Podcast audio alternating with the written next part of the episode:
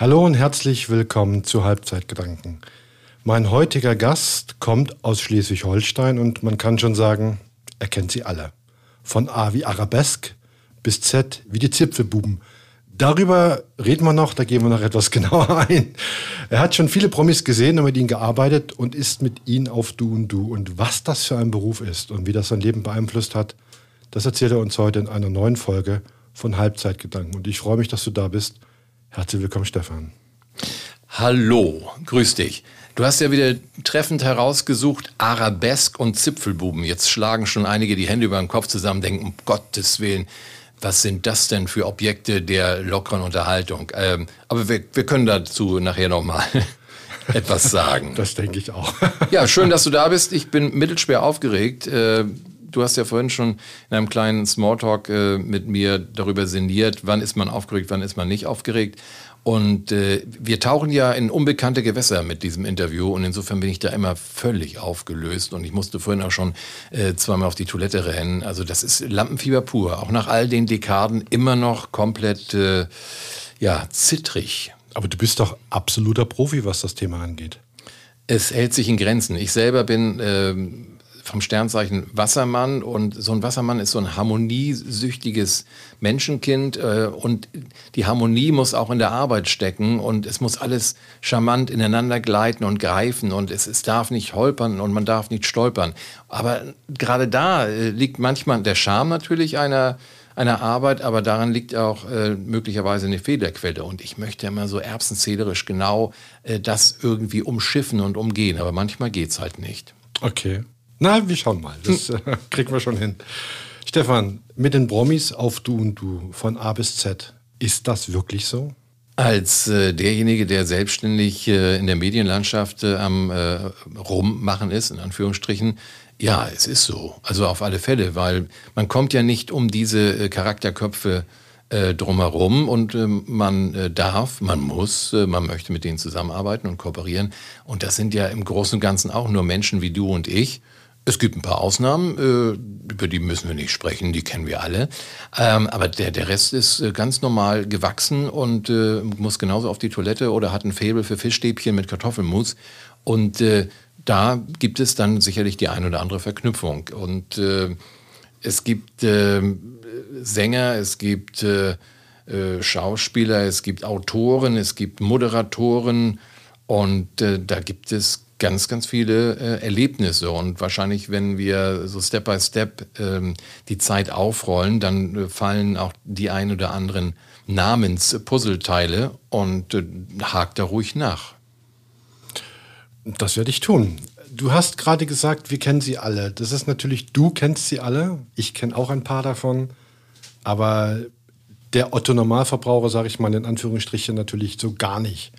Das heißt, äh, wenn jetzt jemand, ich sage jetzt mal, irgendeine Person, ich sage jetzt mal Peter Maffei, dem gegenübersteht, mir übrigens auch, dann gerinnt das Blut in den Adern, man hat Wortfindungsstörungen, die Atmung setzt leicht aus und Herzklopfen bis zum Hals. Das ist schon eine andere Hausnummer. Das kann ich äh, Gott sei Dank umgehen. Und da gibt es einen Trick. Ich bin ja, wenn ich über diese Menschen ähm, stolpere und wenn ich äh, denen begegne, befinde ich mich ja in meiner Position als Moderator, als äh, Warm-Upper, wie auch immer. Ich habe die Macht des Mikrofons. Äh, ich befinde mich in einer Rolle. Ich kann an der äh, sozusagen an der Leitplanke mich orientieren ähm, und äh, ich stelle mich dann demjenigen, in diesem Fall Peter Maffay, dann als äh, Stefan Wolter vor und ich bin Bestandteil der Crew und vielleicht gibt es noch eine alte Geschichte dazu, die man mit dem Herrn Maffer dann besprechen kann. Und das ist ein anderes, eine andere Augenhöhe. Sehr schön, Augenhöhe bei Peter Maffay. Ne? Aber da äh, würde ich jetzt nichts zu sagen. ähm, würde ich Ihnen privat, wirklich privat begegnen, dann habe ich ähnliche Dinge, wie, wie du sie beschrieben hast. Äh, dann hat man auch Wortfindungsstörungen, dann hat man auch nicht den Redefluss, dann ist man auch ähm, so ein bisschen paralysiert. Und dann denkt man, wow, Peter, Peter Maffay, also den kann ich den irgendwie ganz normal befragen. Ähm, äh, also da bin ich vielleicht so, so ein. Also da habe ich äh, unterschiedliche äh, Pole und äh, ich finde es immer ganz gut, dann auch in, in diese professionelle Verpackung schnell mal hineinzuflüchten. Äh, damit kann ich einige Sachen dann ganz gut überschiffen und übertünchen. Das ist okay. halt wie ein wie gutes Tages-Make-up. Okay, ja, wir kommen dann auch genau. Ein bisschen genauer kommen, kommen wir dann noch hin. Du bist geboren in Schleswig-Holstein. Ich bin ein, ein norddeutsches Kind. Äh, erzeugungstechnisch äh, war Berliner Luft dabei und eine Dame aus dem Ostpreußischen. Und äh, meine Eltern haben sich äh, nach den ganzen Kriegswirren dann hier äh, getroffen äh, in, in Schleswig-Holstein. Äh, mein Vater war damals Friseur und er machte sich über die Lockenpracht meiner Frau Mutter her und säuselte ihr das ein oder andere äh, Liedchen ins Ohr. Ne? Fräulein Hilde, kennen Sie eigentlich Old Man River? Und äh, diese Story habe ich äh, des Öfteren immer wieder bei meinem Vater äh, abgefragt, weil wenn man äh, irgendwie ein kleiner Junge ist, dann liebt man die alten Geschichten der, der Eltern. Papi, erzähl nochmal, was, was für einen Song hast du ähm, Mami ins Ohr gesungen? Und äh, inso, insofern, also ein bisschen Berliner Luft, äh, ein bisschen kalte Heimat von der Frau Kaludrigkeit und Frau Schmer. Und daraus ist dann ein, eine norddeutsche Pflanze geworden. Ich bin dann auch hier, wie gesagt, geboren, äh, aufgewachsen, habe viel Unfug betrieben, bin zur Schule gegangen, habe eine Ausbildung hier genießen dürfen und äh, fahre immer wieder gern äh, nach Hamburg äh, oder auch in die weite Welt, komme aber umso lieber aufs flache Land zurück. Ja, die Heimat halt. Absolut. Absolut. Das ist, du hast dich ja ein bisschen umgesehen. Ähm, die Kühe muhen ums Eck und äh, ab und an hüppeln noch ein Eichhörnchen vorbei. Das ist, das ist Ruhe. Ich, ich bin, ich, ich liebe auch so ein bisschen die, diese, nicht die Einzelhaft, aber so die Möglichkeiten des, des Einzelgängers. Äh, das ist, äh, das ist sehr beruhigend. Ja, mal etwas Ruhe tanken, wenn es äh, angebracht ist. Ja, auch, auch schon wieder zwei Pole. Ne? Ich, ich ja. mag es äh, privat ganz, ganz ruhig und, und besinnlich, fast, fast schon nur in, also als, als, als Solonummer. Und, und jobmäßig äh, umgebe ich mich mit ganz vielen. Aber das ist auch so bei, bei Veranstaltungen. Wenn, wenn ich mir vorstelle, ich sollte in dem Pulk vor der Bühne als Zuschauer agieren und irgendeiner Band oder einem, einem äh, Comedian zujubeln, ich muss immer die, äh, die Notausgangstür spüren. Wolf Mahn hat mein Lied drüber geschrieben und äh, das, das kann ich also auch nur unterstreichen und so wiedergeben. Auf der Bühne zu stehen ist kein Problem. Ich kann in, in zehntausende Gesichter gucken, finde ich großartig, aber bitte nicht da unten stehen. Also das, äh, da hatte ich arg meine Schwierigkeiten und auch meine Bedenken, ob ich da mich wirklich wohlfühle. Du bist, auch wenn man es dir überhaupt nicht ansieht, ein Kinder 60er? Ja. Januar 61. Der frühen 60er. Äh, der, der, ganz frühen 60er. 62 äh, die, die verheerende Flut äh, der, der Elbe. Hamburg stand äh, unter Wasser. Äh, und ich hatte das noch gar nicht so auf dem Zettel, aber äh, die 60er, ich bin, bin eine, sozusagen in diese schwarz-weiß Fernsehwelt hineingeboren worden. Und 1969, wir saßen mit den Nachbarn zusammen vor dem Fernsehgerät, die Mondlandung und äh, ansonsten komplett auf Lunge geatmet, äh, Mucke der Beatles, der Stones, äh, Flower Power, äh, auch die Werbung damals im, im Fernsehen. Ne? Alles ist in Afrika Cola und äh, schon eine völlig irre Zeit. Und äh, 68er, äh, außerparlamentarische Opposition und diese ganzen Stichworte, das äh, alles noch im, im, im Hinterkopf, alles schwirrt noch mit. Ich, ich äh, ich bin schon wieder im Redefluss. Ähm, Dafür äh, ist die Sendung da. Äh, auch allein schon die Haarpracht. Ich gehörte mit zu den ganz wenigen, die äh, dann beschlossen, die Haare wachsen zu lassen. Und das, das war ja eigentlich damals in der Schule ein No-Go. Diese, sag mal, wie läufst du rum? Du hast ja lange Haare. Das, das geht ja gar nicht. Also ich habe Fotos von dir gesehen. Ja. Und jetzt möchte ich mal jemanden zitieren, den du ganz gut kennst. Sensationell. Ja, äh, genau. Äh, Carlo. Carlo. Kommen komm wir nachher noch drauf. Ja, genau. Ähm, äh, richtig. Und, und ich war zu, den, äh, zu der langen Matte, in Anführungsstrichen, gab es dann auch noch einen Parker. Meine Eltern hatten zwar jetzt nicht äh, die Kohle äh, dem, dem Sohnemann gegeben für einen gebrauchten äh, Parker der Bundeswehr, sondern es musste dann auch ein, ein etablierter, ein, ein Markenparker sein, muss schon ein bisschen sauber sein. Aber Parker, lange Haare und äh, in der Hosentasche hinten äh, den, den Stielkamm oder die Bürste, ähm, das, das, war, das war ich seinerzeit. Und das sorgte natürlich auch immer für ein, ein gewisses Aufsehen. Ähm, also so, so, so ganz äh, Ähm, berührungslos äh, war die Schulzeit dann nicht. Also ich, ich habe das einfach gemocht. Äh, habe ich vielleicht von meinem alten Herrn geerbt, der mir mal erzählte, dass er äh, in den äh, Zeiten äh, der, der Kriegswirren und auch äh, zur Zeiten von dem Herrn mit diesem unsäglichen Bärtchen, ähm, da verzog er sich gern mit einem lieben Freund in einen Schrebergarten und äh, sie holten zwei Kreissägen heraus, also nicht die, die Sägen äh, als Säge, sondern Kreissägen waren äh, kleine, kleine Strohhütchen, die man so aus, der, aus, der, aus den Filmen mit, mit äh, den, den Tanzkönigen und äh, Königen der, der 20er äh, Jahre äh, so drauf hat. Und äh, die haben sich aufgesetzt und haben sie ihre Jazzplatten äh, sich angehört und, und Mucke gehört im Schrebergarten. Äh, es gab ja damals die, die Begrifflichkeit, die, hoffentlich jetzt äh, werden wir nicht geschnitten, aber das, nein, man, das hieß ja Niggermusik. Und, und die Platten, also der, der, die, die typisch schwarzen äh, Sachen, gerade auch Jazz, das war, das war die Musik, die, die äh, Vater Wolter hörte. Also er, er eckte sozusagen auch schon irgendwie positiv an. Und Bist du denn von deinen Eltern geprägt worden in dem oder für das, was du heute machst? Ich denke ja. Ich, ich fühle, ich fühle ja. Ähm, zum einen ähm, Einzelkind, zum anderen äh, geplant. Ähm, mein Vater war selbstständig und äh, er wollte nie Schulden machen. Ähm, also einen Kredit aufzunehmen, das ist ja heutzutage völlig gang und gäbe. Und wenn du äh, viele Kredite laufen hast, bist du äh, fröhlich liquid und äh, die Banker jubeln und sagen, ja, so gehört sich das. Und äh, damals in den, in den 50er, 60er Jahren, nein, das gehörte sich halt eben nicht. Man musste die Kohle übrig haben, um ein, ein Geschäftsmodell äh, klar zu machen. Und erst wenn man davon überzeugt war und erst wenn es wirtschaftlich korrekt lief, dann war äh, es auch klar, jetzt kann man sich ein, in Anführungsstrichen, ein Kind leisten.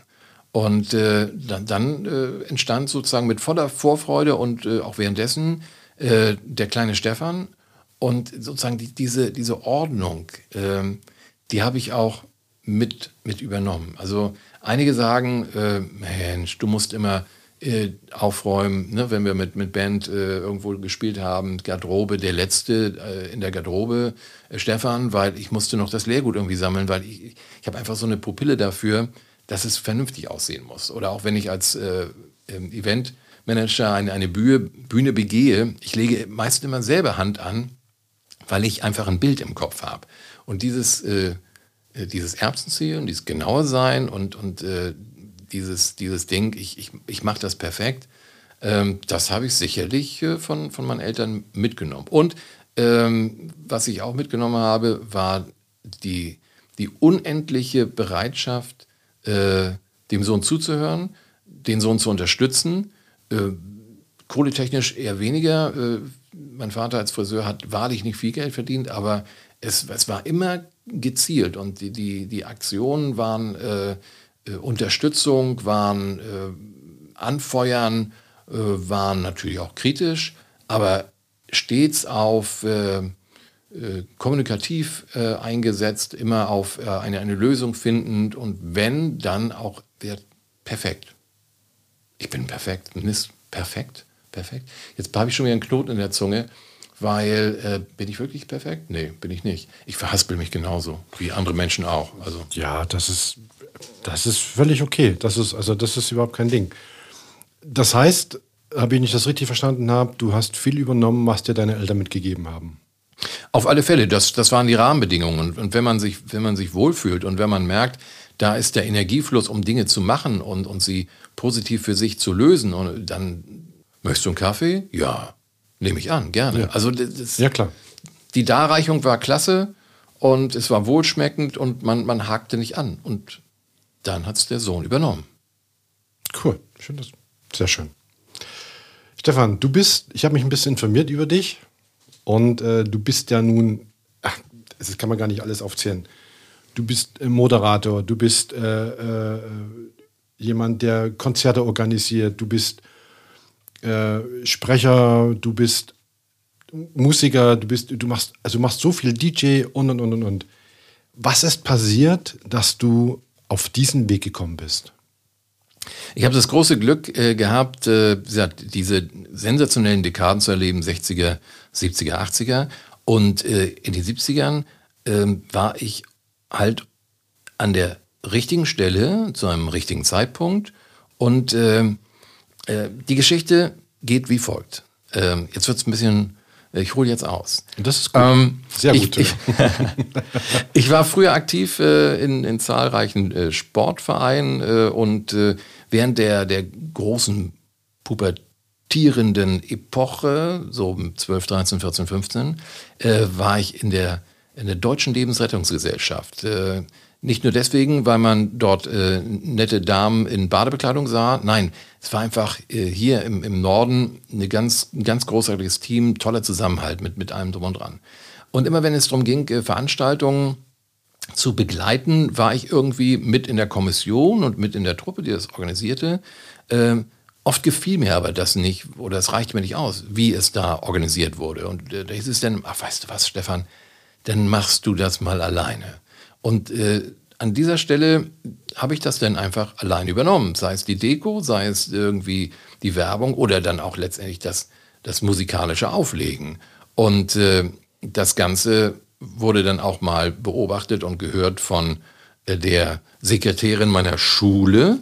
Und die sagte, Mensch, Stefan, äh, du machst ja was ganz äh, Interessantes, was Neues. Äh, das kenne ich sonst nur von irgendwelchen lustigen Tanzkapellen. Du, du legst auf und erzählst dazu was lässt dich auch noch von irgendeinem bunten Lämpchen anstrahlen, äh, würdest du bei uns äh, Musik machen.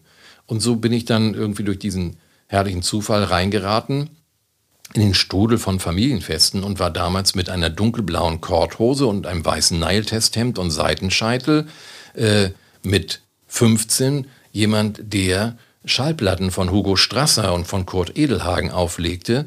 Und äh, auf der Rückseite stand dann immer Titel Nummer 4, äh, eine äh, Rumba und dann der langsame Walzer. Und das habe ich halt angesagt auf diesen Festivitäten. Das hat früher nur eine Kapelle gemacht, jetzt machte das der Stefan. Ich war damals schon irgendwie groß gewachsen, hatte dann den, den Elternzettel mit in der Tasche, weil meine Eltern fanden das sensationell. Und äh, aus, aus dieser Situation äh, sind einfach ganz viele Dinge erwachsen. Denn baust du halt automatisch ein Netzwerk äh, aus. Ich wusste damals nicht, was ein Netzwerk ist, aber ich habe einfach ganz viele Leute kennengelernt. Und ähm, je mehr Leute du kennenlernst, je öfter du die Dinge machst und du damit reinwächst, dann merkst du nach einer gewissen äh, Distanz, nach einer gewissen Etappe, oh, du hast etwas kreiert. Und dann bin ich dabei geblieben. Und irgendwie äh, öffneten sich immer wieder neue Türen. Und äh, ich hatte das große Glück, 70er, 80er, das war eine herrliche analoge Zeit, die so unglaublich facettenreich war. Und dadurch hat man äh, auch ähm, die Möglichkeit gehabt, sich viele Dinge auszusuchen. Man konnte viele Dinge ausprobieren. Man war nicht unter Druck. Heutzutage hat man diesen digitalen Druck und man muss sofort äh, von 0 auf 100 präsent sein und alles irgendwie abliefern. Damals war es ein bisschen ruhiger und du konntest in Sachen hineinschlüpfen und erstmal schauen, passt dir überhaupt dieser Anzug oder äh, ist der irgendwie zu eng für dich? Und äh, dieses Ausprobieren war immer großartig, wie eine Lehre. Man hat sich Zeit gelassen, man hat es gelernt und man hat es dann für gut oder für weniger gut befunden und daraus haben sich diese, diese Sachen äh, ergeben. Und äh, alles selber machen war dann auf Dauer dann auch irgendwie ein bisschen doof. Insofern musste das dann kanalisiert werden. Und äh, nach der Schulzeit, äh, 82er äh, Abi, äh, ergab sich dann auch durch den Zivildienst äh, die Notwendigkeit, halt äh, Geld zu verdienen. Und das war dann damals mit dem Aufliegen eine ganz coole Geschichte. Und äh, über den Zivildienst beim, beim Deutschen Roten Kreuz und über das Aufliegen und über, äh, den, den, über das Fable einfach Dinge zu organisieren, in die Hand zu nehmen und kommunikativ, kommunikativ schwieriges Wort, ne? kommunikativ zu sein, äh, ist, man, ist man da reingewachsen. Und ähm, es gab während meiner Zivildienstzeit herrliche Sachen, ähm, dass ich dann nach einer Veranstaltung kommend im Winter dann erstmal äh, dort vorgefahren bin, wo meine Zivildienststelle war. Und ich habe dann erstmal den Schnee geschoben am Sonntagmorgen, weil ich dran war. Und dann bin ich nach Hause gefahren, um mich dann auszuschlafen. nach einer Veranstaltung. Also es war äh, eine, eine schöne, bunte Zeit. Und äh, ich habe auch irgendwann mal was, was Korrektes gelernt, wollte eigentlich studieren. Aber was hast du gelernt? Ich bin gelernter Versicherungskaufmann, wollte eigentlich studieren, äh, kommunikatives Design in Kiel, äh, seinerzeit ein neuer Studiengang, aber ähm, 61, geburtenstarker Jahrgang, Numerus Clausus, vier Jahre Wartezeit ähm, und ich wäre dann irgendwann 30 gewesen äh, mit äh, Ende des Studiums ging alles irgendwie gar nicht. Äh, Eltern hatten nicht so viel Geld, insofern musste der Sohn auch irgendwie zusehen, dass, dass er über die Runden kommt. Und ähm, ich bin einfach so auch so ein, so ein Mensch. Ich, ich, ich liebe es, selbstständig Dinge zu machen, äh, die mir Spaß bereiten und ad hoc eine Quittung dafür zu erhalten. Ja, also es äh, ist ja auch schön, wenn man, wenn man ja. was macht und man kriegt ein sofortiges Feedback. Es gibt nichts Schöneres. Richtig. Und äh, deswegen, wobei es ist manchmal schwierig, schon irgendwie eine Lobhudelei äh, hören zu müssen, weil da kann man immer nur sagen, oh danke. Das ist aber manchmal ein bisschen zu wenig. Deswegen äh, auch schon in der Schule, wenn irgendwie der Lehrer sagte, das war jetzt nicht so ganz korrekt. Ich hab's, ich hab's gerade gequatscht. Also äh, ich hab's, ich hab's, das kann ich mir gar nicht vorstellen bei dir. ich hab's gerade gequatscht. Doch, doch. Also ähm, da, das, das war dann immer, wenn, wenn ich dann ohne Worte bin, so ganz wortlos. Dann stimmt was nicht. Nee, dann stimmt was nicht. Und dann, dann, dann wäre ich ja schon wieder privat. Und privat kann ich ja nicht so. Da kommen wir noch dazu. Ja. Zu dem Thema kommen wir noch. Äh, was mich interessiert ist, äh, weißt du noch, was dein erster großer Auftritt war, wo du gesagt hast, jetzt, jetzt habe ich was gemacht, was ich gerne den Rest meines Lebens machen möchte? Ähm, es gab, eigentlich ist ja jeder Auftritt und jeder Job immer einzigartig und, und großartig. Ähm, richtig wahnwitzige Initialzündung gab es 1984. Ähm, Willem, Wilken F. Dinklage, seines Zeichens äh, Musiker äh, der Rentnerband, äh, NDR-Moderator, ähm, selber Interpret, Tarzan ist wieder da in den 80ern äh, und Wilhelm war ein Gönner der musizierenden Zunft und auch der Disc-Jockeys im hohen Norden. Und er zelebrierte seinerzeit äh, auf der Welle Nord, NDR1, äh, im Funkenhäuschen in Kiel, die norddeutschen Top 15. Und äh, Wilhelm war äh, immer so drauf, dass er gern äh, halt auch Kollegen hat einladen dürfen und können. Und äh, es gab eine Co-Moderation. Das habe ich äh, äh, zweimal gemacht mit Willem. Und dann gab es auch noch eine riesen Veranstaltung, wo viele Kollegen äh, zehn Minuten Zeit bekamen, um Musik aufzulegen. Es war dann ein, ein Live-Format, das auch im Radio gesandt wurde. Und ich war damals schon mit dem Partner auf der Bühne. Sack und Wahnsinn unfassbar. Wir haben dann zusammen aufgelegt, hatten dann 20 Minuten Zeit und haben äh, das Festzelt in Heide aufgeräumt und äh, da blieb kein Auge trocken. Und das wurde im Radio dann alles auch äh, live ausgestrahlt. Äh, und zwischen, zwischen Polonaise und äh, Can the Can von Susi Quadro blieb wirklich nichts, nichts aus, was wir nicht angefasst haben. Und von diesem Punkt an äh, klingelte das Telefon bei meinen Eltern äh, und dann auch nachher bei mir ohne Unterlass. Und äh, das war im Prinzip die Initialzündung. Mitte der 80er, 84, Wilhelm, äh, ihm sei so posthum nochmal gedankt, äh, großer Gönner der, der Szene. Und äh, dann fing es auch an mit dem Privatradio. Und man kam über diese gesamte Schiene halt in Kontakt mit den Radiomoderatoren.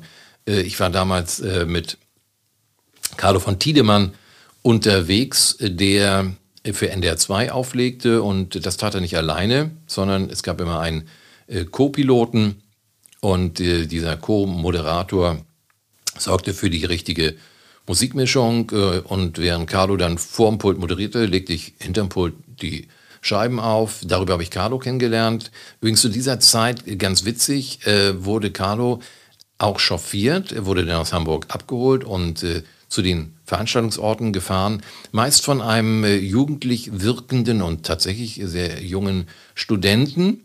äh, Jörg Pilawa. Ach, ja. Und, ja geil. Und insofern, bereits Mitte der 80er wurden da die, diese, ähm, diese Positionsleuchten äh, entfacht und seit dieser Zeit hat man also immer schon mal wieder ähm, Berührungspunkte gehabt mit den, mit den jetzigen äh, Kultfiguren des Fernsehens und des, des Radios. Und ähm, so also hast du, die, hast du quasi die, die, die, wie du gerade so schön gesagt hast, die Kultfiguren des heutigen Fernsehens kennengelernt, als sie noch keine, noch keine Berührung mit dem Medium überhaupt gehabt haben? Äh, also Carlo war ja schon in den 80ern einfach äh, eine dermaßen große Größe beim, beim Norddeutschen Rundfunk. Und auch äh, im ZDF gab es äh, Show und Co. mit Carlo. Äh, ein eher vermaledeites Format, von dem Carlo heute sagt, da hätte ich lieber sein lassen müssen, dürfen, können. Äh, ein Format, äh, Show und Co. mit Carlo. Das war jetzt nicht berühmt und berüchtigt. Carlo liebt es auch nicht mehr so im Nachgang. Aber er, er war medial das Gesicht und äh, die Menschen liebten ihn und äh, die Hütte war voll, wenn Carlo von Tiedemann angesagt war. Also der hatte schon seinen, seinen Stellenwert auf alle Fälle. Aber wie gesagt, äh, Jörg Pilawa, der war noch irgendwie Sportreportermäßig äh, im Radio unterwegs und äh, gab eher nebenher noch Tanzunterricht und äh, fuhr Kartchen, um seine äh, um sein Portemonnaie so ein bisschen anzufüllen. Ist das nicht komisch, wenn man, wenn man äh, zurückschaut in die Zeit und nehmen wir gerade mal das Beispiel von Jörg Pilawa, dass man, das ist ja nun aus der heutigen Fernsehlandschaft nicht mehr wegzudenken. Das ist einer der Top-Leute, kann man mit sagen. Ähm, ist das nicht für dich komisch, dass dich jemand überholt hat? Hat dich jemand überholt oder sagst du, das ist eine ganz andere Ebene, das ist eine ganz andere, ganz andere Art und Weise? Also, äh, solche Vokabeln wie überholen, Überholspur, das ist nicht so meine Abteilung. Ähm, ich, ich, ver, ich, vergleiche mich eher weniger bis überhaupt nicht mit, mit anderen äh, Spielfiguren auf diesem äh, Brettspiel des, der, der Medien. Und ähm, auch wenn ich die, den Werdegang äh, der, der, der Moderatoren, die jetzt ganz bekannte Gesichter sind, so ähm, Revue passieren lasse, äh, die haben ja selber dafür gesorgt, dass sie an der Position angekommen sind, wo sie jetzt stehen. Also äh, ich war ja jetzt nicht der ausschlaggebende äh, Mensch, der gesagt hat, Pilawa, hör auf mit dem Chauffieren von Carlo, du musst zum Fernsehen. Äh, da hätte er mich irgendwie komisch angegrinst. Und zu der Zeit war es für ihn das Nonplusultra, Sportreporter zu sein oder Tanzunterricht zu geben. Also wahrscheinlich hat er sich selber noch nicht vorstellen können, äh, Fernsehmoderator zu werden. Das sind einfach Dinge, die, die sich äh, ergeben. Insofern, er hat mich wieder überholt, hat mich wieder, hat mich weder überholt, weder also weder, weder. Und äh, noch hat er irgendwie was, was anderes gemacht. Ganz im Gegenteil, äh, man kann solchen Menschen heute einfach aufgrund dieses, äh, dieses Backings äh, auch ganz normal äh, begegnen. Und, und äh, wenn man mit ihnen spricht, dann müssen sie nicht automatisch die Angst haben, dass sie nur deswegen angesprochen werden, weil sie jetzt irgendwie total gehypt sind. Also das, das ist schon die, die Augenhöhe, die man dann, ähm, und, und das, das Invest hat man jetzt herausgezogen, weil man damals einfach sie in einer ganz anderen Situation kennengelernt hat. Ja, ja. Du bist dann ähm, quasi, wie kann man das umschreiben? Wie, als Berufsbezeichnung, was du jetzt machst oder was, äh, du, hast ja nun schon so viel gemacht. Gibt es da irgendwas Greifbares, wie man das bezeichnen kann? Es ist immer schwierig. Äh, wenn man selbstständig ist, äh, äh, muss man ja auch äh, der IHK, der Industrie- und Handelskammer früh, dann gibt es jedes Jahr äh, eine Rechnung. Liebe IHK, hört mit dem Kram auf.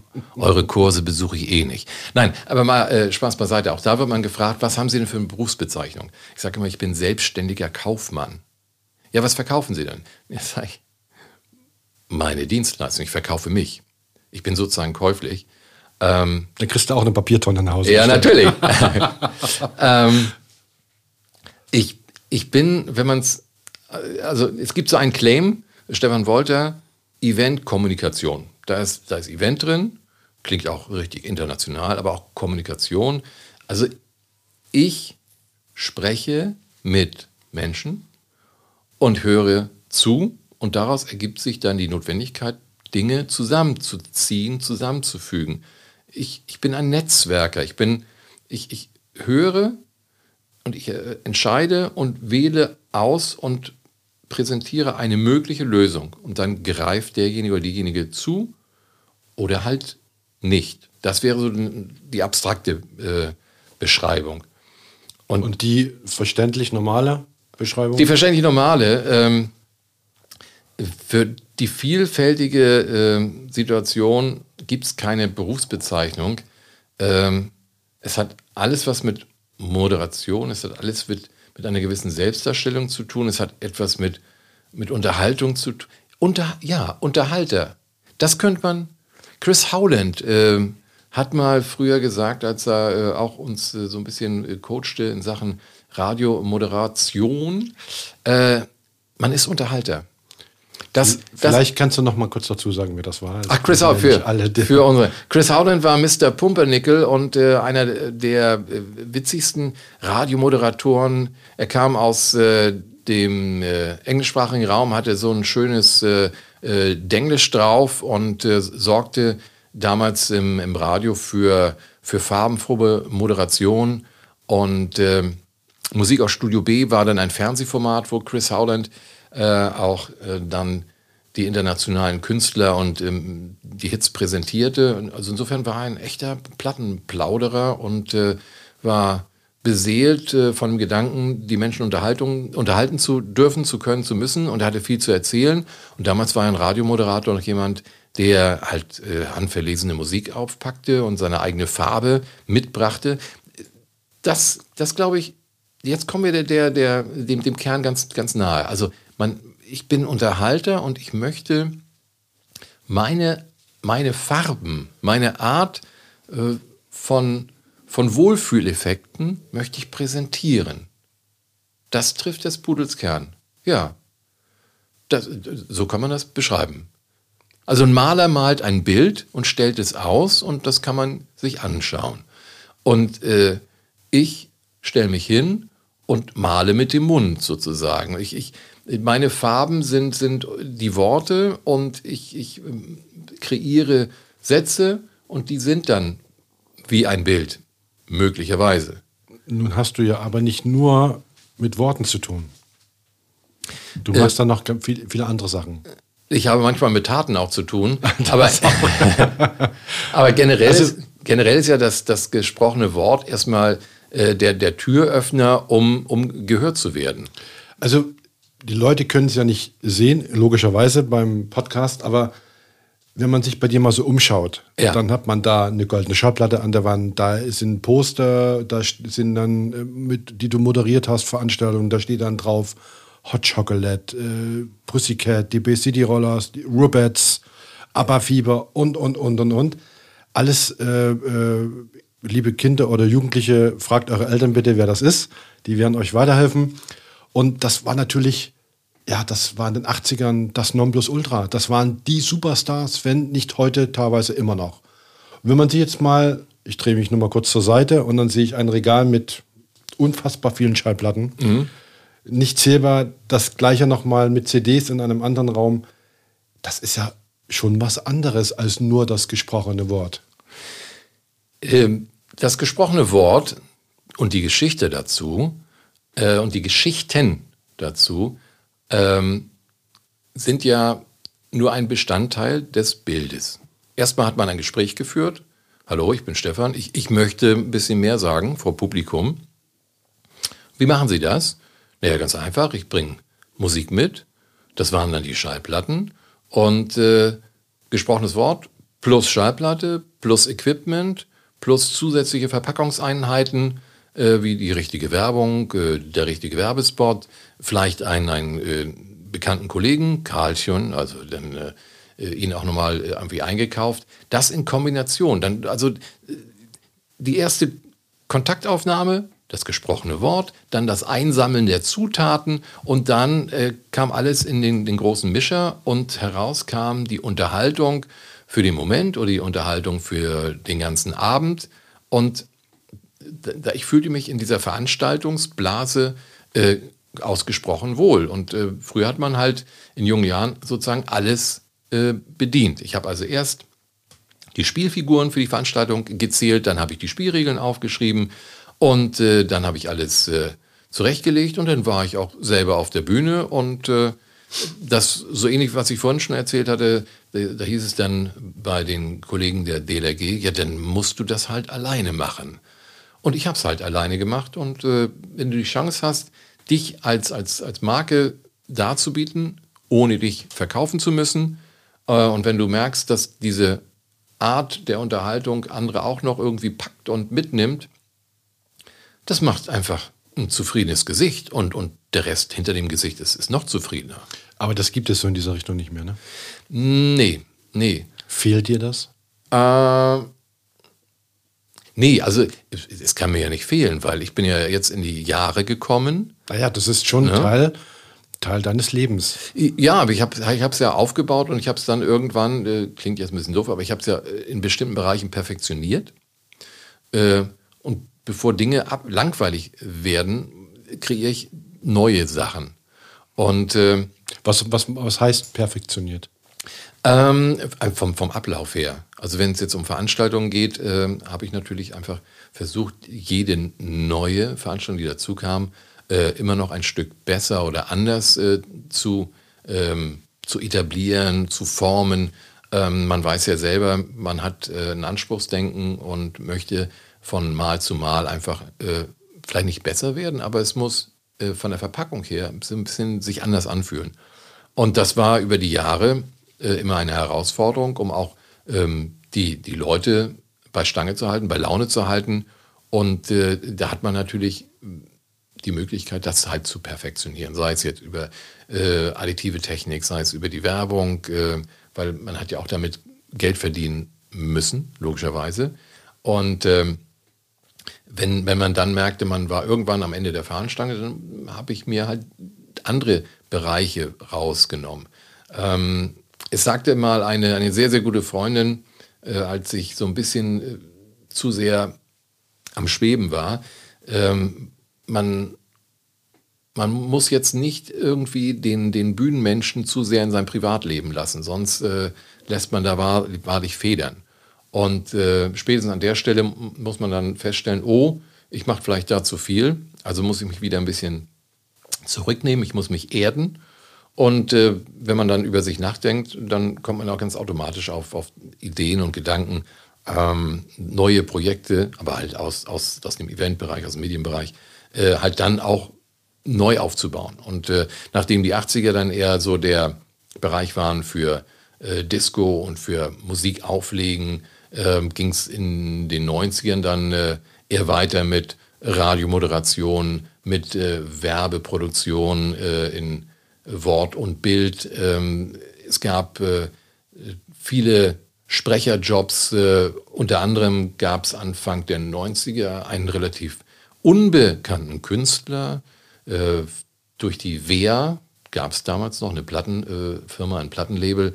Und die hatten einen schwarzen Sänger, Seal mit Namen, unter Vertrag und sein erstes Machwerk, die erste Langspielplatte, CD wurde dann auch noch nebenbei gepresst, ähm, wurde promotet und ich durfte den äh, Funkspot dazu sprechen. Und äh, genauso. Weißt du noch, wie der ging? Ähm, ich, ich, muss überlegen. Äh, Seal, das erste Album, Future Love Paradise. Also so in, in, in diesem Grundtenor. Ähm, und äh, das war spannend. Äh, dann kam die Wea ohnehin mit ihren Independent-Künstlern, Della Mitri oder auch ähm, der Sänger der Talking Heads, wie, wie, wie hieß er seinerzeit? David Byrne. David Byrne. Und der hatte ein äh, Album rausgebracht, äh, Re Momo. Und äh, sie hatten noch ein paar andere Sprecher ausprobiert, aber die konnten Re Momo nicht aussprechen so, so wie David Byrne das wollte. Ja. Und ähm, insofern blieb ich da dann hängen.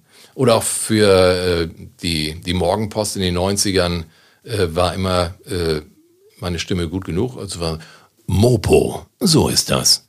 Und äh, das war einfach eine, eine spannende Zeit. Und äh, aus dieser äh, Abteilung Werbung, äh, Sprecherjobs, kam man dann auch wieder zurück zum Thema Radio. Äh, ich hatte das große Glück, dann 97 äh, bei Delta Radio einzusteigen und hatte da eine, eine Nachtsendung, Delta Radio Softies. Äh, damals Delta Radio noch mit äh, den Formaten der, der 80er Jahre, genau meine Musik, ich liebte das. Und äh, Softies war, der, war die Sendestrecke mit äh, schöner, sanfter Musik, äh, mit Live-Talk-Gästen, die anriefen. Es wurde nicht vorher aufgezeichnet, nein, man, man rief im Studio an. Und ich hatte cool. CDs, die ich dann in Cards schiebte und sie wurden per Hand äh, hineingepackt und äh, man fuhr nicht die Sendung mein, man war ein, ein, ein Stück dieser Sendung und äh, man hatte schöne Gespräche und es war einfach eine ganz aufregende Zeit und äh, auch da hat sich das dann wieder Step by Step perfektioniert und äh, neue Türen machten sich auf und äh, das endete dann halt auch äh, mit einer neuen Kunstfigur, die geboren wurde, seinerzeit bei Fun Fun Radio 95.0 in Hamburg. Äh, die Hits der 60er und 70er. Dort habe ich als Dr. Beat mein Unwesen äh, treiben dürfen. Gab es da eine Anmoderation bei Dr. Beat? Ähm, die, wurde, die wurde gesungen. Die wurde gesungen. Die wurde gesungen äh, von einer sehr charmanten äh, Kollegin, äh, Anja Bublitz, äh, Sängerin von Godewind und von Aberfieber, Studiosängerin mit Beatrice Egli unterwegs und so weiter und so fort. Großartige Künstlerin. Und äh, die sang dann die Dr. Beat Party. Und Dr. Beat, so hieß es seitens des Senders, wir haben überall gesucht, im Weltraum bis wir ihn gefunden haben. Der Mann mit dem Rezept äh, gegen eingeschlafene Füße, Dr. Beat. Und ähm, man hatte das so kreiert, dass halt natürlich der Beat ist der Takt der, der Musik und äh, keiner bietet mehr. Und ein Doktor äh, hat natürlich die richtigen Rezepturen drauf, darf alles verschreiben. Ich habe Musik verschrieben. Und äh, ich hatte auch Promo-Fotos äh, im Arztkittel mit der Spritze. Es, es, war unfassbar, wie ich da aussah. und, ähm, und der Dr. Beat ähm, plauderte halt immer aus dem Nähkästchen. Das heißt also, die Künstler waren meine Patienten. Und äh, ohne Namen zu nennen, äh, wurden dann halt Geschichten äh, dazu erzählt. Und äh, während dieser Zeit konnte ich dann auf meine äh, Heroen meiner 60er, 70er Jugend äh, dann halt zurückgreifen und wurde über diese Radioschiene von vielen auch wahrgenommen. Ich hatte das Großvergnügen, den 50. Geburtstag von Susi Quattro mitzuerleben. Sie lud seinerzeit alle Oldie-Moderatoren ein und äh, war damals schon mit Rainer Haas zusammen, äh, lebt ja die Hälfte der Zeit in, in Hamburg, die andere Hälfte in London. Und äh, in Berlin wurde ein großes Oldie-Konzert äh, zelebriert mh, mm, und sie feierte dann ihren 50. Und äh, während ich dann mich in der Backstage-Abteilung rumdrückte und mit Leo Sayer äh, ein Smalltalk hielt, äh, wurde Susi gefeiert. Ähm, Im äh, Hotel dann später wurde dann äh, ein schicker Cocktail, wurde ein schicker Cocktail getrunken mm, mit George McRae und gefrühstückt wurde mit den Searchers das war einfach eine ganz, ganz coole Zeit. Und das endete dann auch 2001 mit dem Oldie-Marathon im Volksparkstadion. Äh, das weltgrößte Oldie-Festival äh, über acht Stunden. Und es war, du hast das Plakat gesehen, das Line-Up, sensationell. Wahnsinn. Also das waren, ich habe es ja nun gelesen, ähm, wirklich alle die in den 80er Jahren Rang und Namen hatten. Absolut, absolut. Und, und äh, Entschuldigung, wenn ich unterbreche, aber im Prinzip diese Radiozeit und auch davor die Zeit als, als, äh, äh, als Werbesprecher, Plattenfirmen. Ich hatte somit viel Kontakt zu diesen Künstlern.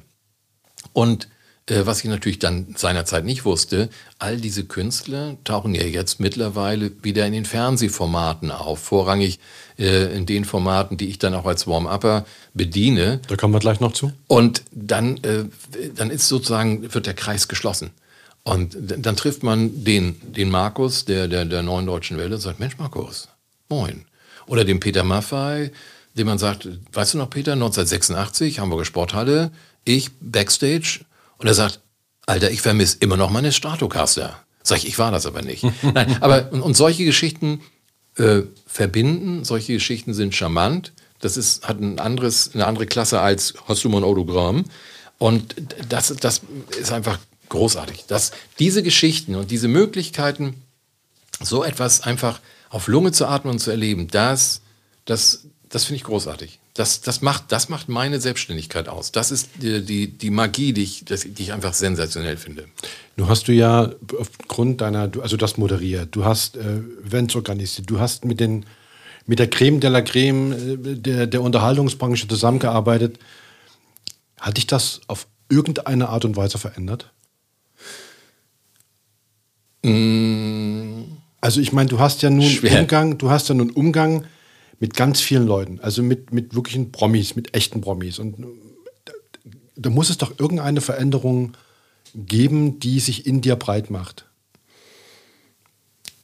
Ist, das ist eine sehr schwierige Frage. Ich weiß. Kollegen würden sagen, das ist, äh, Frank, eine sensationelle Frage.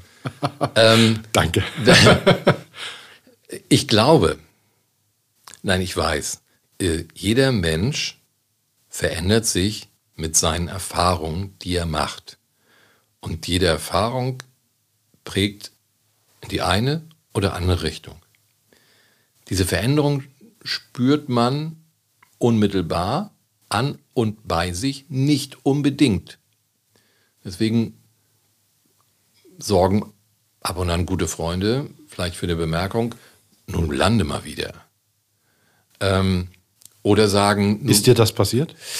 Ähm, ich, ich glaube, äh, wenn, es, wenn, es eine, wenn es eine Zeit gab, einen Zeitabschnitt, in dem man unfassbar euphorisch war und einfach die Leichtigkeit des Seins äh, als Mittelpunkt des Lebens äh, gesehen hat, äh, dann, dann, dann kam sicherlich mal eine gewisse Attitüde, vielleicht der Überheblichkeit oder der Arroganz durch, was aber nicht beabsichtigt war. Ähm, es ist, aber, es ist ganz, es ist eine Gratwanderung. Ja, ne? das glaube ich. Ja, weil, ist, ähm, weil, äh, mal ganz abgesehen von, von ähm, Euphorie und Co. Ähm, jeder Mensch, äh, wenn er jemandem begegnet, sagt, oh, den kann ich riechen und den anderen weniger. Insofern ist bereits an dieser Stelle äh, eine Weiche gestellt, öffne ich mich dem Menschen gegenüber oder lasse ich es sein? Und wenn, wenn die Bereitschaft eher wenig, äh, wenig da ist und, und, und äh, vielleicht auch die Bereitschaft generell schwindet, sich zu erklären, dann kommt das natürlich sehr komisch rüber. Das muss, muss man einfach zugeben. Und manchmal ähm, ist es auch ein bewusstes Ablocken und sagt, den will ich, den will ich nicht an mich heranlassen. Also lass mich bitte in Ruhe. Das ist äh, ja, ich weiß, was du meinst. Ähm, es muss doch ein wahnsinnig befriedigendes Gefühl sein, wenn man äh, abends nach Hause geht und sagt, heute habe ich Kontakt oder heute habe ich mich mit den Ruppets unterhalten, heute habe ich die Leute durchs Programm gef geführt, ich äh, äh, habe einen gewissen äh, privaten, intimen Kontakt zu all den Leuten, denen das, was, was äh, anderen Leuten verschlossen bleibt. Also jeder, der da draußen vor der Bühne sitzt oder vor, also im Publikum sitzt und auf die Bühne schaut, hat er diese imaginäre Wand vor sich, die ihn nicht weiter raufkommen lässt. Und du bist ja auf der anderen Seite der Wand. Das heißt, du lernst ganz andere Seiten der Promis kennen. Das muss doch ein Wahnsinnsgefühl sein, wenn man abends nach Hause geht und sagt, boah, geht man da nicht, läuft man da nicht Gefahr, dass das Ego etwas stark trapaziert, äh, stark, st ich fange da mal an. Ja. Läuft man da nicht Gefahr, dass das Ego stark strapaziert wird? Äh, Das Ego, der Ego, das Ego. Das Ego stark Doch, das ist ein wirklich schwerer Satz. ja. Lieber mal hupen. Lieber Warte, mal- ich hupe äh, einmal, hup eine. Sekunde. Das war die Hupe. So. Auch wenn du das Geräusch äh, nachher auch nochmal, also das ist wie, wie Willkommenshöft, ne? Definitiv. Wahnsinn. Also nochmal, ich fange nochmal, ich versuche nochmal, ich versuche nochmal anzusetzen. Läuft man nicht Gefahr, dass, dass man, naja, dem Ego etwas zu viel zumutet? Wenn du weißt, was ich meine. Ja, äh, und nein. Also ich weiß, was du meinst und, und ich verneine das, weil ähm, ich fahre in dem Moment beseelt nach Hause, wenn mir jemand etwas Nettes erzählt hat, warum es ihm Spaß bereitet hat, diesen Abend zu erleben oder was ihn besonders amüsiert hat an diesem Abend, bei dem Zusammentreffen beispielsweise mit mir. Wenn ich auf der Bühne stehe und moderiere und ich moderiere jetzt äh, eine Band an, dann finde ich das großartig, dass es vielleicht eine Band ist. Hot Chocolate äh, vor kurzem, äh, die man kennt und man erzählt sich äh, Geschichten aus, aus den äh, frühen 80ern, wo sie hier in der Nähe meines Heimatortes äh, in einer großen Sporthalle ihr Rehearsal zelebriert haben und geprobt, bis der Arzt kommt. Und ich konnte noch genauso äh, Patrick erzählen, der den Bass zupft, äh, äh, das, was sie damals geprobt haben. Ähm, das ist, das ist charmant, das ist nett. Aber ich fahre deswegen nicht mit einem guten Gefühl nach Hause. Wenn aber jemand aus dem Publikum auf dem Weg in die Garderobe ähm, mich anstupst und sagt, Sie haben da vorhin sowas Unterhaltsames erzählt über, über Hot Chocolate, fand ich gut. Mit so einer Bemerkung kann ich unfassbar viel anfangen, weil das, das ist ein, ein Zuschauer, das ist sozusagen der Konsument und, ich spüre, der hat zugehört. Und der hat, und der, und, und der hat mir meine, meine Momentaufnahme geschenkt. Und, mit, und die speichere ich ab. Das heißt, die, die, die Promis sind ja für dich mehr oder weniger Kollegen in dem Moment. Ja. Und äh, jetzt hast du den ganzen Tag, sag mal, ich nehme jetzt mal eine, eine, fiktive Zeit, zehn Stunden mit den ganzen Promis verbracht. Jetzt gehst du von der Bühne und begibst dich, ich, ich weiß nicht, wie ich es nennen soll, aber begibst dich in die, in, die, in die, normale Bevölkerung. Und dann nimmst du ja eine gewisse Aura mit, die dich ja. aufgrund der Promis umgibt.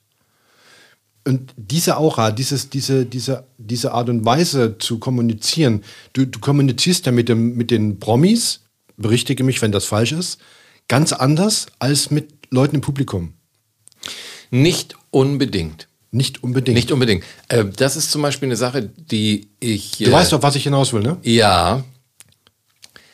Wenn ich auf einer Bühne stehe, dann ist es wichtig, dass ich mich selbst nicht ernst nehme dabei. Äh, es wäre fatal zu denken, dass jetzt das Nonplusultra der bundesdeutschen Unterhaltungsszenerie und der Wortakrobatik äh, in, in meiner Person dort oben gerade stattfindet.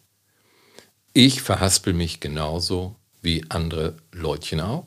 Auch ich vergesse Inhalte, den Text oder Details oder vermassel auch irgendeinen Auftritt, weil ich zu früh auf die Bühne rausgestolpert bin.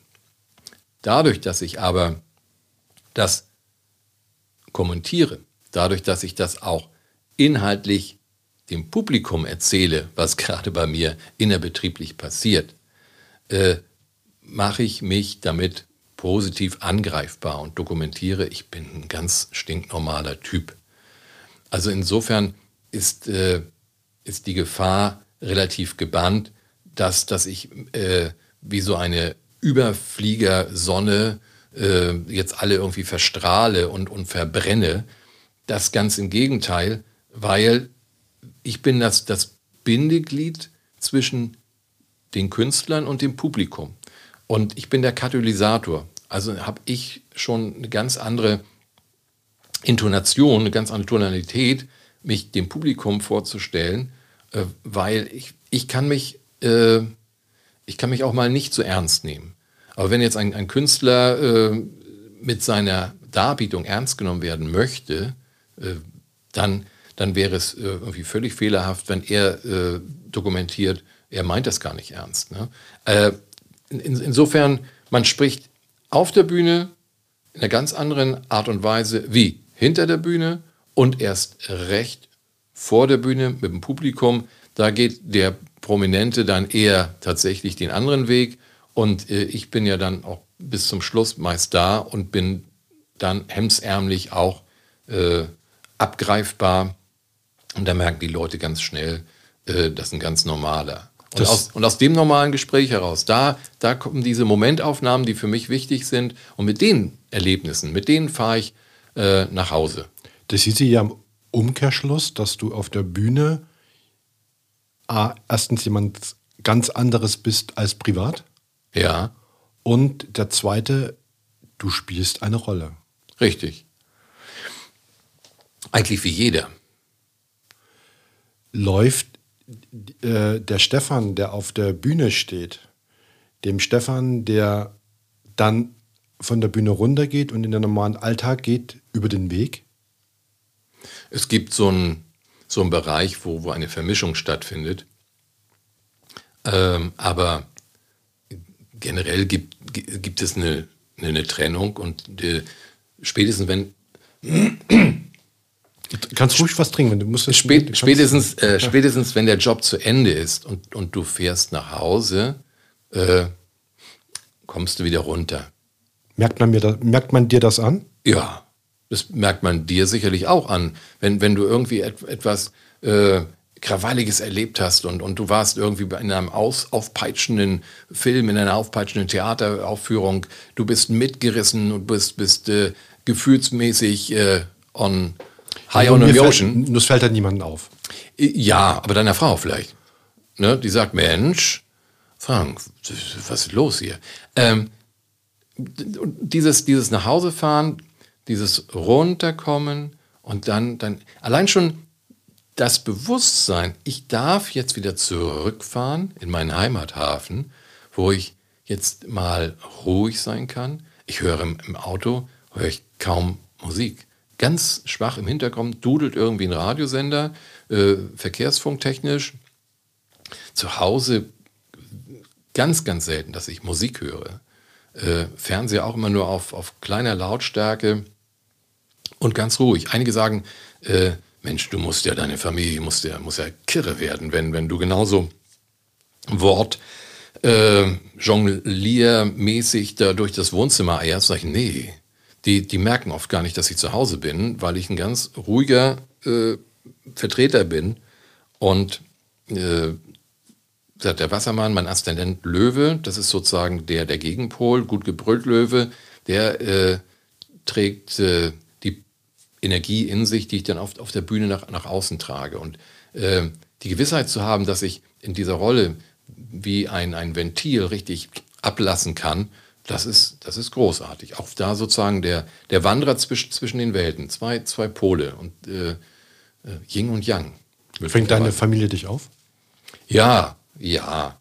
Also äh, ich hab's, ich hab mir ja sozusagen, du, nein, ähm, man sucht sich doch die, die Leute irgendwie aus. Äh, oder man umgibt sich mit, mit Menschen, äh, denen man, die man einfach nett, charmant, schön, äh, umsichtig findet. Und ja, man soll sich ja mit Leuten umgeben, die einen gut tun. Ja, und, ja. und dieses Guttun, äh, das bezieht sich äh, natürlich auf, auf die Familie. Und äh, dieses Guttun spürt man dann auch während einer gewissen Kennenlernphase. ich habe während der, wenn, wenn eine Veranstaltung oder ein, Konzert läuft, dann ist die Wahrscheinlichkeit eher gering, dass, dass man aus, aus diesem Bereich jemand tatsächlich kennenlernt und oder lieben lernt. Ähm, das sind tatsächlich nur die, die Privatmomente, wo, ich, wo der Stefan dann halt die, die ruhige Murmel schiebt. Ähm, und wenn dann noch äh, mein Gegenüber sagt, und, und was machst du so? Dann denkt man, die will ich jetzt verehren die hatte ich nicht gesehen, die kennt ich nicht. Ähm, aber dann ist es natürlich umso schöner. Aber ist die Gefahr nicht da? Ist die Gefahr nicht groß, dass man jemanden, der so wie du in der Öffentlichkeit steht äh, und schon einen gewissen, ja, wie soll ich sagen, du bist ja für andere auch ein Promi. Du bist auch jemand, der auf der Bühne steht, du bist jemand, der, der, der was darstellt. Und es ist ja oft so, dass man Leute, die man in der Öffentlichkeit sieht, dass man die auf so ein Podest hebt. Und dass man auch sagt, ach, den finde ich toll, weil der hat eine tolle Stimme, der hat eine super Ausstrahlung, der sieht toll aus, der hat mit den Promis zu tun, ist selber, steht selber in diesem, in diesem, äh, äh auf diesem Podest obendrauf. Läuft man da nicht Gefahr, äh, gerade von den weiblichen Fans etwas direkter wahrgenommen zu werden, um das jetzt mal schön zu umschreiben? Ich verstehe nicht, was du meinst.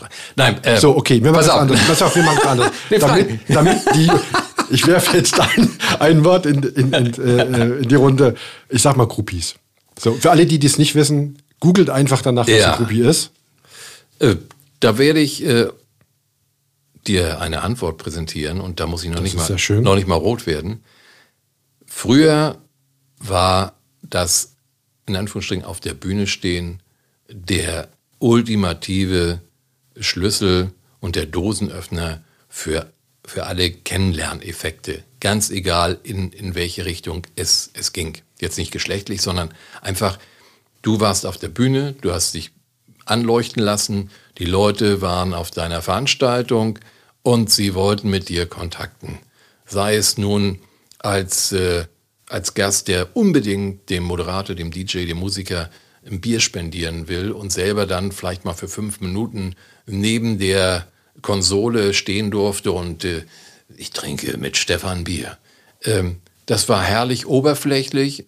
Ähm, vielleicht im Nachhinein war ich das eine oder andere Mal auch vielleicht zu oberflächlich, weil die, das Denken derjenigen, die äh, zu mir raufgekommen sind, waren manchmal tatsächlich ernsthaft. Für die war es wichtig, äh, diese, diese Kontaktaufnahme. War es immer oberflächlich? Ähm, nein, nein. Also es kommt immer auf die Präsentation drauf an, wie sich jemand dir gegenüber äh, darstellt.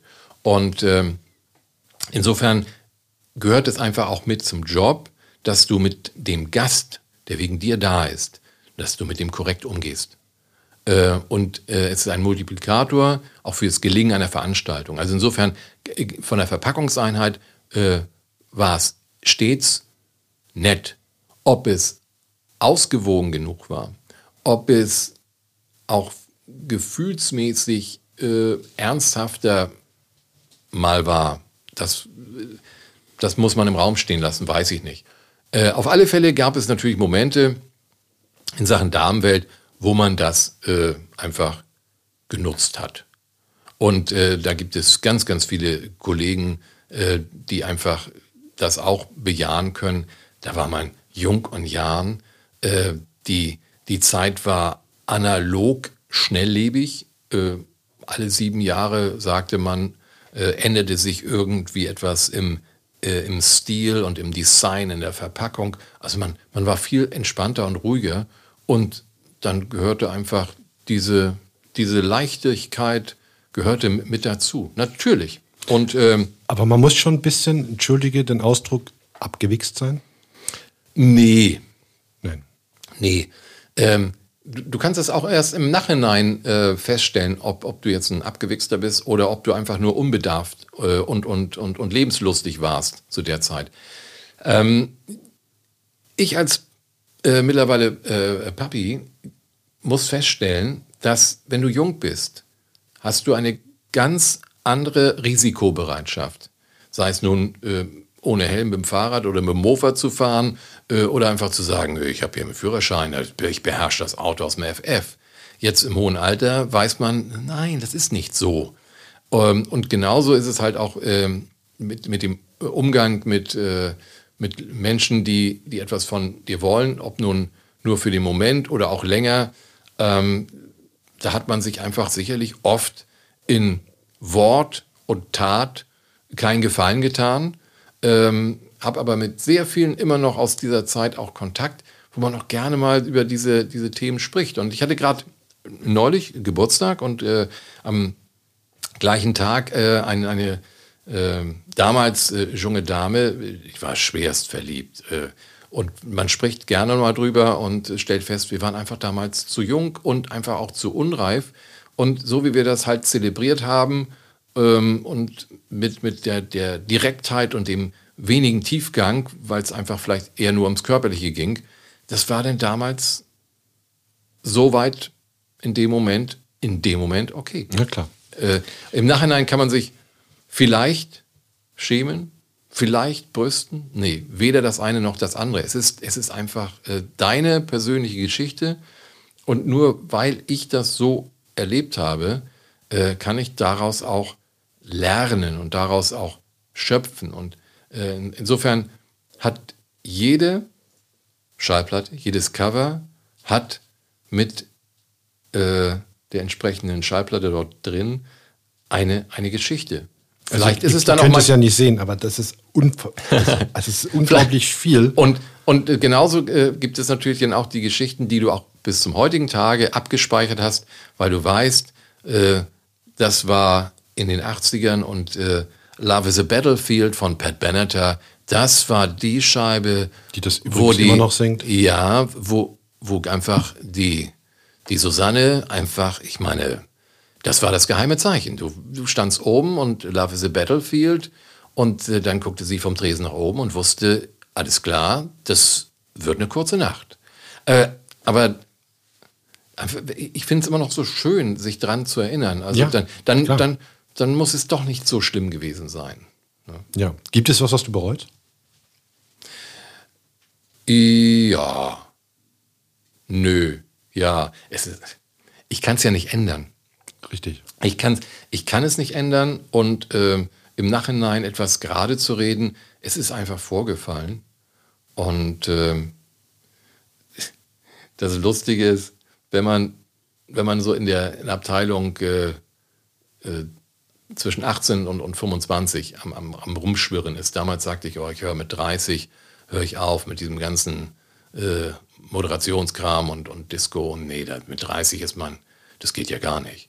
Ich werde heute auch noch im hohen Alter immer noch angerufen. Da willst du noch mal irgendwie. Im hohen Alter. Ja, ja. Halbzeitgedanken sagst du. Ich, ich, äh, demnach müsste ich ja 120 werden. Das kommt ja darauf an, wo der Halbzeitgedanke liegt. Ja. Das ist ja das Entscheidende. Wahrscheinlich wie beim Fußballspiel nach 45 Minuten. ähm, Nicht unbedingt. Und äh, also das. Also ich bereue, nein, ich bereue, ich bereue nichts. Das ist gut. Nein. Das ist schön, wenn man sagen kann, ich bereue nichts. Nee, aber es gibt sicherlich was, was du ganz doll vermisst. Aus der Zeit. Aus der Zeit, äh, ja, ähm, da, da, werde ich aber jetzt so ein bisschen zum, mh, hm, äh, ich, werde, ich, werde, jetzt nicht dadurch zum, zum Nörgler oder ich, ich vermisse die, eine, eine gewisse Nettigkeit und Verbindlichkeit aus dieser Zeit. Ähm, ich mache also vielleicht mal ein Fallbeispiel. Ähm, früher kam ein Gast auf die Bühne und äh, erstmal beherrschte er Knicke. So etwas wie Hallo, guten Tag. Ähm, dann auch die restlichen äh, Formen der Bittgestellung, also so, äh, hättest du mal, könntest du mal, äh, oder Hey Alter, spiel mal. Ne? Und aber alles charmant, alles super. Und dann hat man auch äh, dann entsprechend die, die Musik gespielt, äh, sei es nun live mit Band oder, oder auflegtechnisch.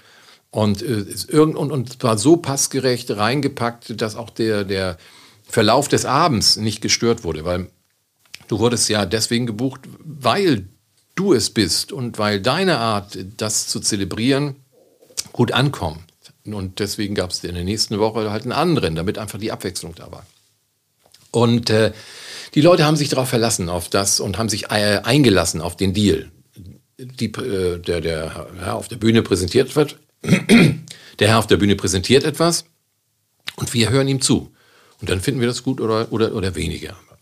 Äh, heutzutage ist äh, dieses, äh, ich lasse mich darauf ein, gar nicht so vorhanden. Oder vielleicht kann ich es nicht sehen, aber ich meine, es ist nicht vorhanden, weil äh, es so verdammt schnelllebig ist und da wird dir dann irgendwie ein Display eines Smartphones vors Gesicht gehalten und da steht dann irgendwie drauf, was der, was der Kunde haben möchte, ohne Ja, bitte, danke, Amen, sondern einfach nur Hallo.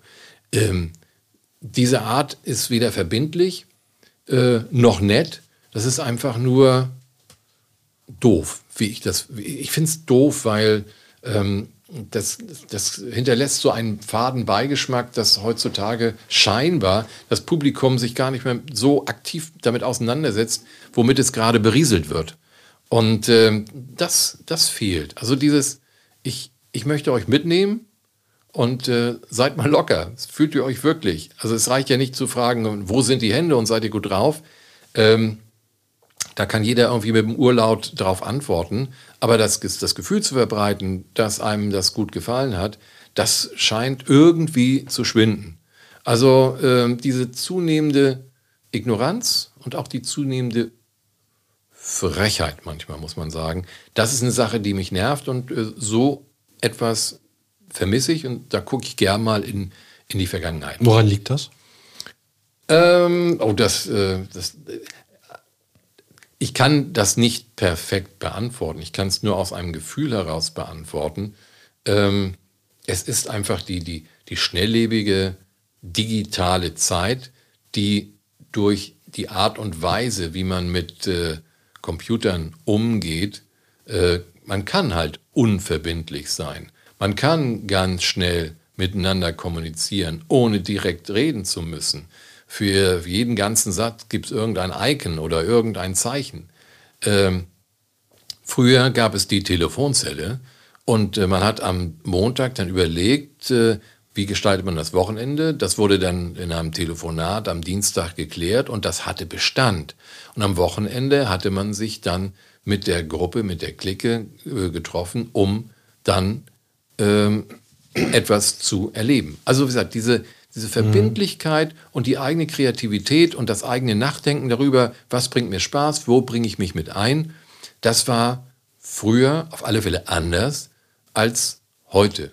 Und äh, die, die Bereitschaft, sich halt auf einen analogen Deal einzulassen, mit einer Absprache und auch mit einer eigenen kreativen Aktion, also das bitte jetzt den Arsch bewegen, äh, das fehlt mir. Da gucke ich gerne mal in die alte Zeit und da äh, merke ich auch manchmal, dass, dass ich dann so darüber sinniere. Früher war alles besser.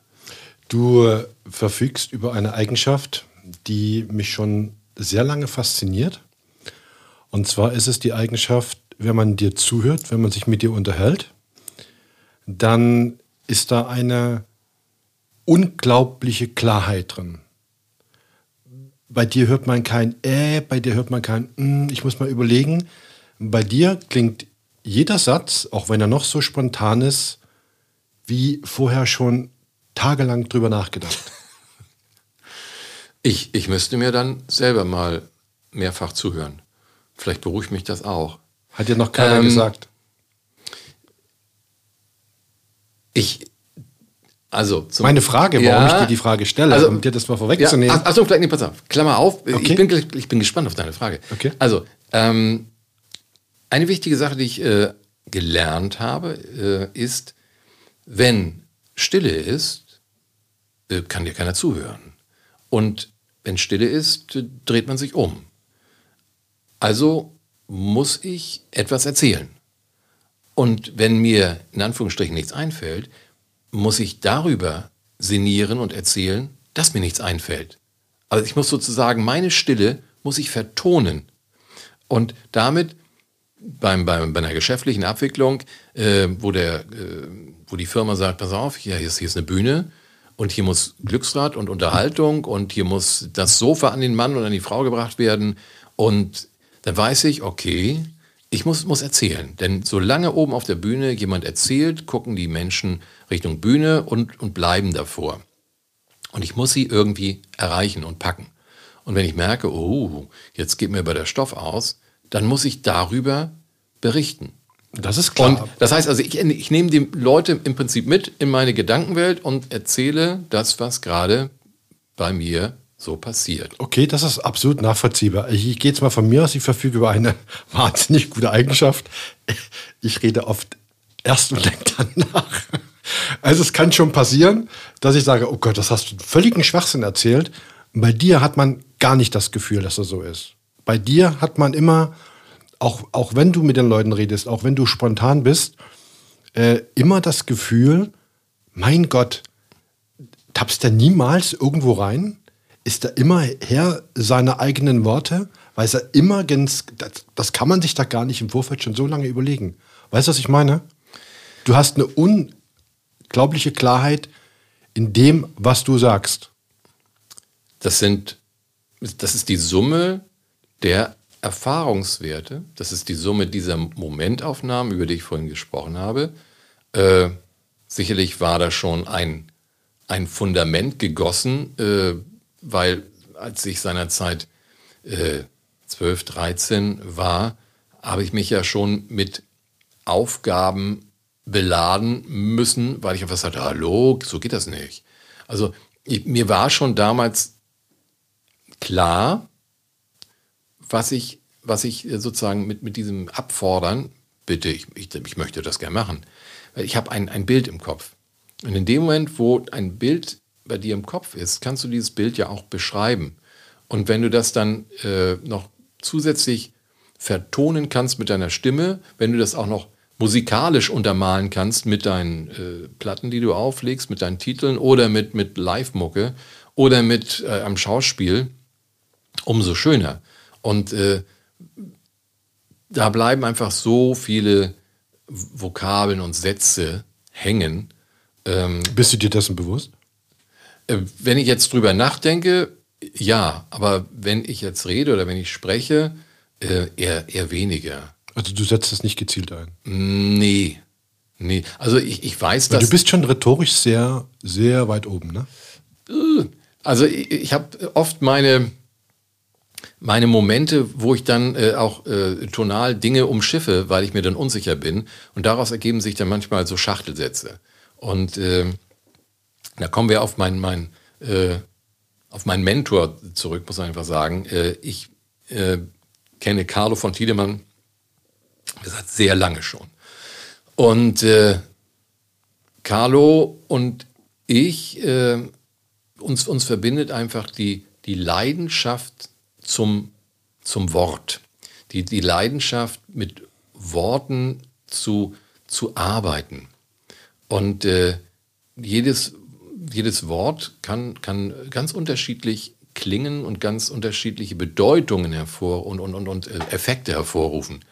Und äh, wenn, wenn man merkt, dass irgendwie etwas zu erzielen ist mit Worten, dann wird man äh, aufmerksam. Und wenn man dann äh, über jemand stolpert, der genau das äh, fast in Perfektion, möchte ich sagen, ähm, beherrscht, dann nimmt man sich das an und dann merkt man das und dann wird, man, wird einem auch bewusst, äh, was man damit erreichen kann. Weil wenn man gezielt zuhört und man ist empfänglich für diese Art des Sprechens und des Moderierens, daraus ergibt sich ein, ein, ein Effekt und dann weiß man auch das äh, irgendwie zu nutzen für sich.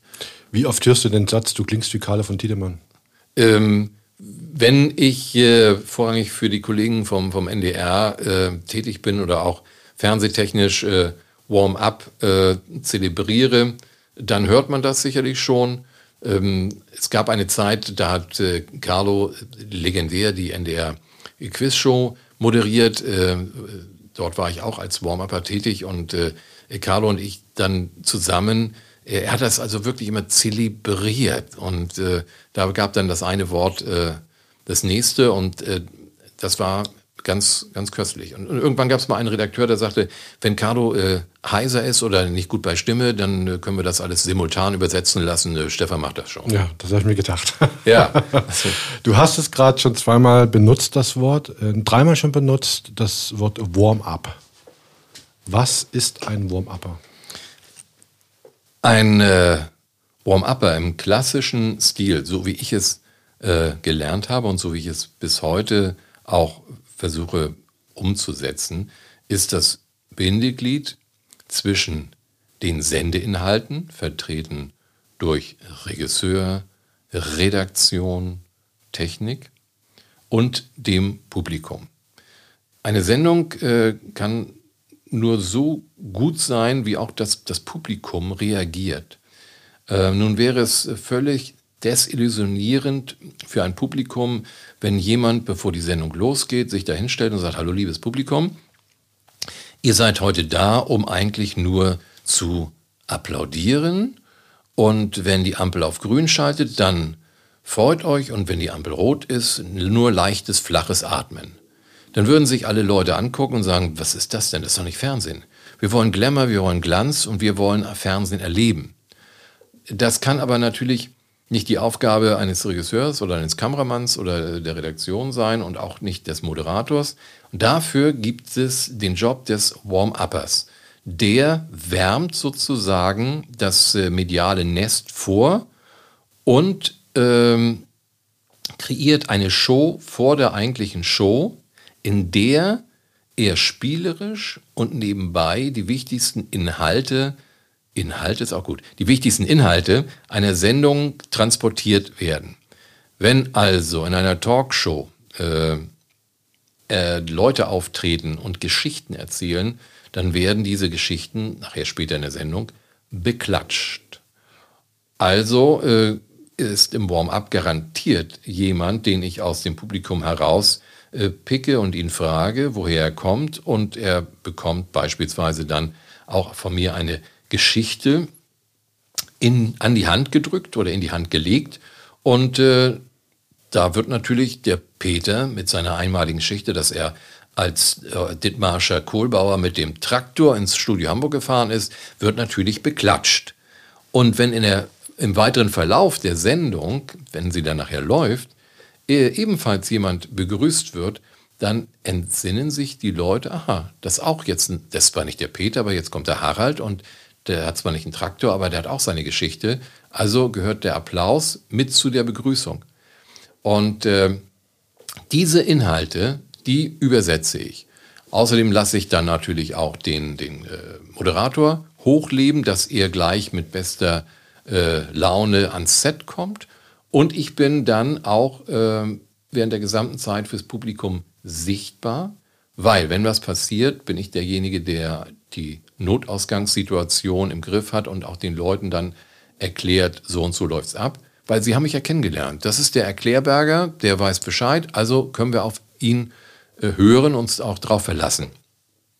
Und äh, falls es die Sendung erforderlich macht, dass äh, eine bestimmte Zuspieleinheit, eine Matz, ein, ein Einspieler, wie es auch immer äh, tituliert wird, ähm, mit einem Übergangsapplaus für den Schnitt versehen muss, das muss ich jetzt nicht en Detail dem Publikum erklären, aber wenn ich schon mal einen kurzen Anklatscher setze, dann verlassen sich die Menschen drauf, weil sie kennen ja mein Gesicht und der war ja unterhaltsam und der hat ja auch applaudiert mit uns zusammen. Also aus, aus, das ist sozusagen der, der Background. Und ist dann die Story zu Ende, war es im Sinne der Produktion, weil das Publikum hat im Sinne der Produktion äh, stattfinden können und hat sich auch so verhalten. Zeit ist beim Fernsehen natürlich auch Geld. Und äh, ich bin sozusagen der, der Beschützer des, des Publikums, der Katalysator, der Animator, wie auch immer. Also, Aber es ist schon was anderes als das, als das, was du früher gemacht hast. Auf alle Fälle, ja. Früher, also es war halt, früher war es eher DJ, es war früher tatsächlich pure Moderation für Off-Air-Geschichten äh, der unterschiedlichen Radiosender. Ähm, ich habe äh, für den THW Kiel die Hallen-Handball-Show, äh, die Heimspiele ähm, moderiert.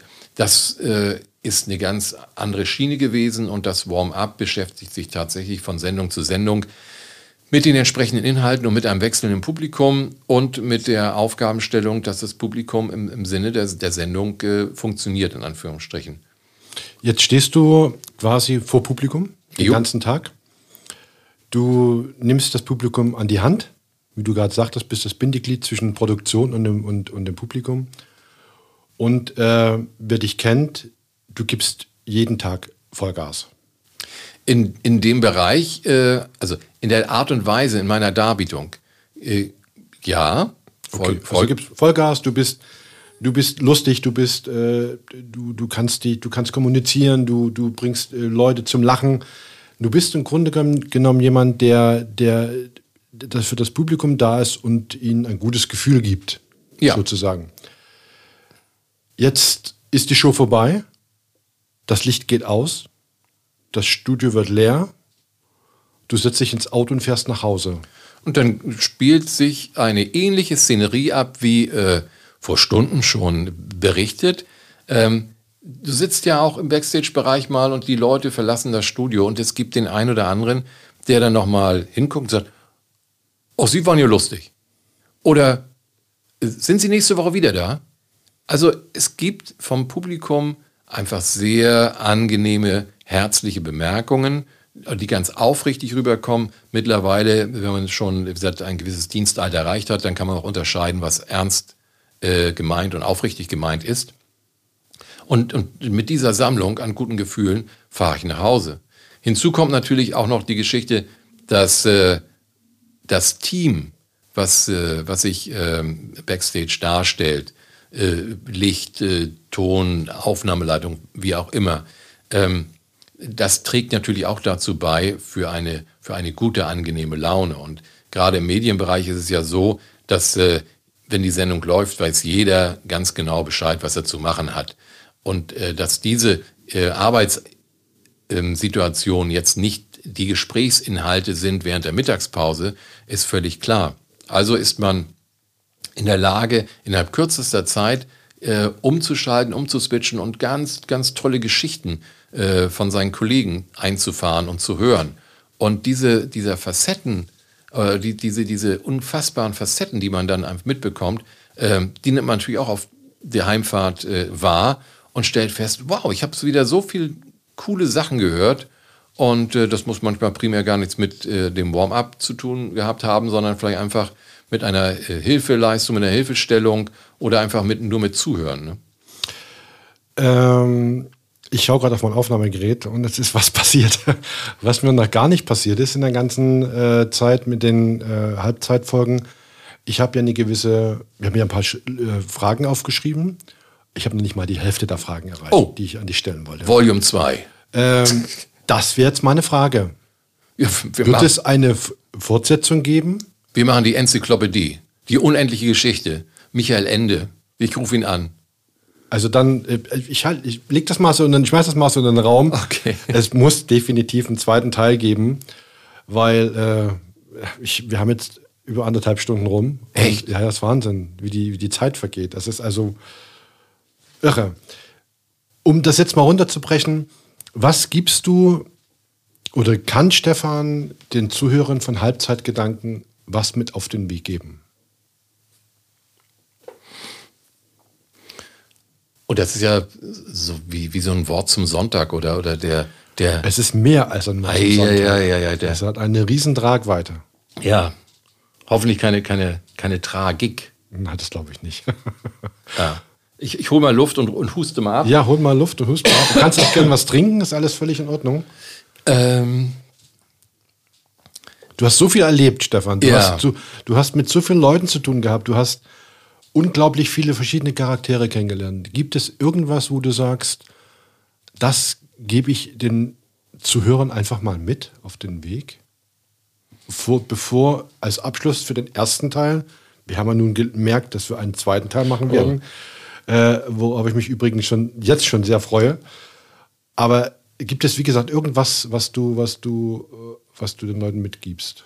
Ich habe halt noch ganz viele Fragen. Zum Beispiel, man hat nie das Gefühl, dass du Lampenfieber hast, dass du aufgeregt bist, dass du, du bist so, so ja, so eine coole Sau auf Deutsch gesagt. so.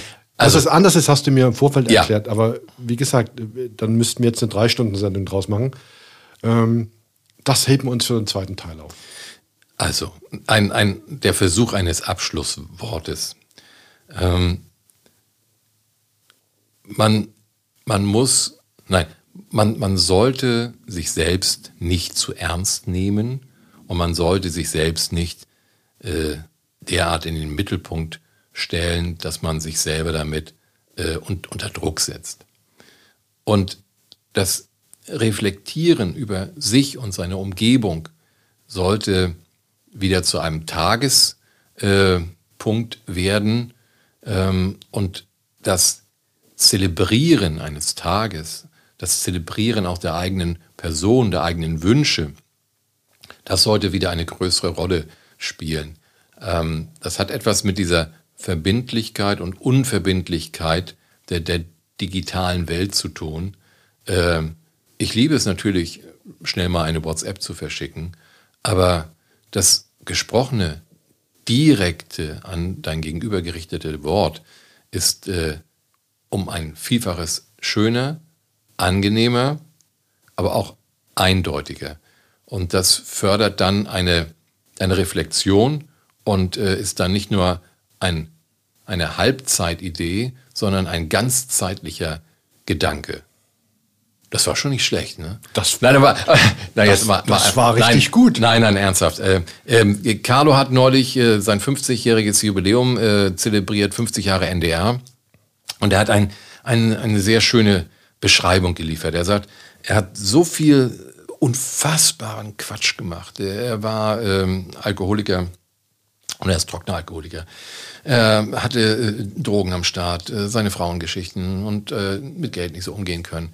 Aber er hat einfach so viel Energie aufgebracht ähm, und, und, und klar gemacht innerbetrieblich, dass er sich da rausgeholt hat. Und er sagt, wenn der Sensemann bei dir anklopft und du stellst am Ende deines Lebens fest, du hast erst 70 Prozent äh, von deiner Energie verbraucht, äh, also ich will die 30 Prozent nicht mitnehmen. Also immer Vollgas. Das heißt, also dieses, die, das, die emotionale Energie, die innere Energie. Ich hatte gerade neulich mit, mit meiner Tochter im Homeschooling ging es auch um die innere Energie und, und Temperaturerhöhung. Also ich will nicht meine Temperatur erhöhen, aber die innere Energie, die muss man spüren, die muss man wahrnehmen und mit der muss man einfach arbeiten. Sich selber spüren, ohne sich dabei zu wichtig zu nehmen. Das, das wäre so ein, so ein Stefan Wolter-Schnack. Muss nicht jeder übernehmen, kann man aber. Das ist ein schönes Endwort. Also halten wir es fest, dass wir im zweiten Teil von Stefan Wolter Halbzeitgedanken darüber reden wollen, was Lampenfieber für dich bedeutet, was aufgeregt sein, was das, ja, was das alles ausmacht. Und ähm, bis dahin sage ich erstmal vielen, vielen Dank, Stefan. Es hat mir wahnsinnig viel Spaß gemacht. Und äh, wenn ihr einmal Gast in meiner Sendung sein wollt, dann schreibt mir unter mail.halbzeitgedanken.de. Und bis dahin sagen wir Tschüss. Tschüss, Frank.